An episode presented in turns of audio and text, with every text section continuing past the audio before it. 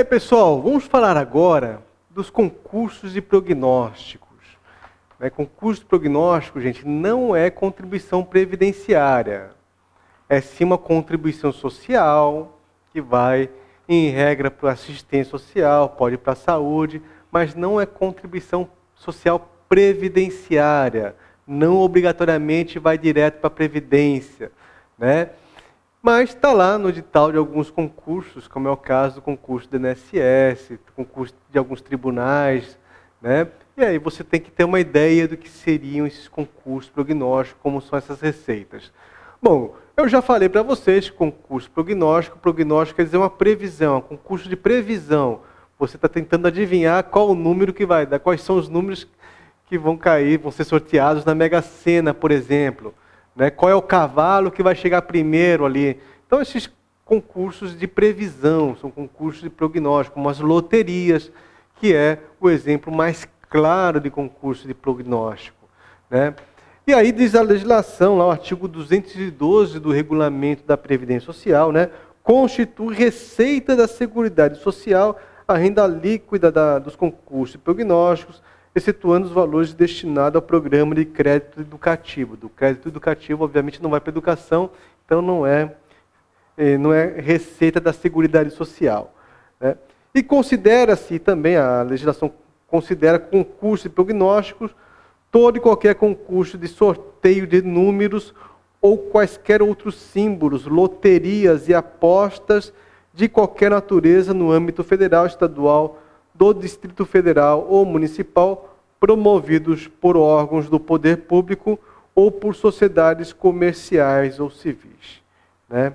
E essa contribuição ela vai constituir-se de quê, então? Então, quando ela é promovida por órgão de poder público, vai ser a renda líquida. Renda líquida que vai para a Seguridade Social. Né? Então, imagina tudo, é, loterias promovidas por órgão poder público, Mega Sena, por exemplo, né? Mega Sena, dupla Sena, dupla não sei, dupla não sei das quantas, né? esses jogos de loteria, então tudo que é arrecadado, por exemplo, na Mega Sena, o que, que, acontece? Uma parte, obviamente, vai para o sortudo, para o ganhador, para os ganhadores, né? para os grandes sortudos.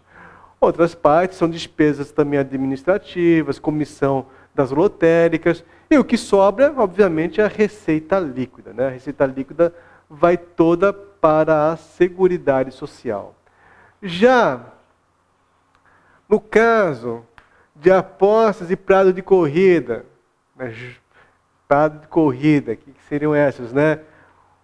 Turf, por exemplo, corrida de cavalinho, ou então sorteio de números ou de quaisquer modalidades e símbolos promovida pelo setor privado, por exemplo, a telecena, que todo mundo aqui provavelmente já ouviu falar da telecena, não vai ser renda líquida. Renda líquida é quando é promovida por órgão poder público.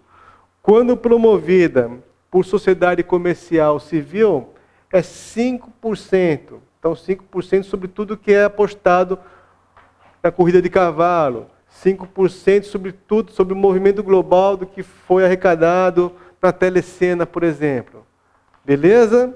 Muito bem, nós temos aqui uma questão da Fundação Carlos Chagas, né, que fala o seguinte, vamos fazer essa questão em 2015, né?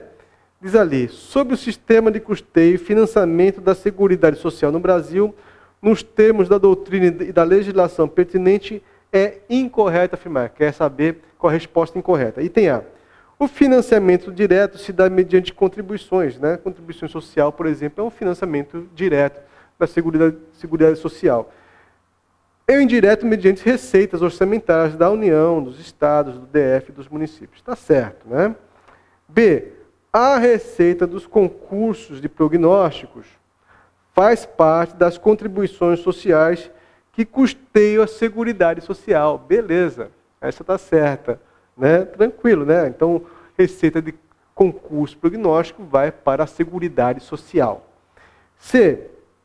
Nenhum benefício ou serviço será criado, majorado ou estendido sem a correspondente fonte de custeio total. Está lá no artigo 195 também. Também está certo, né? D.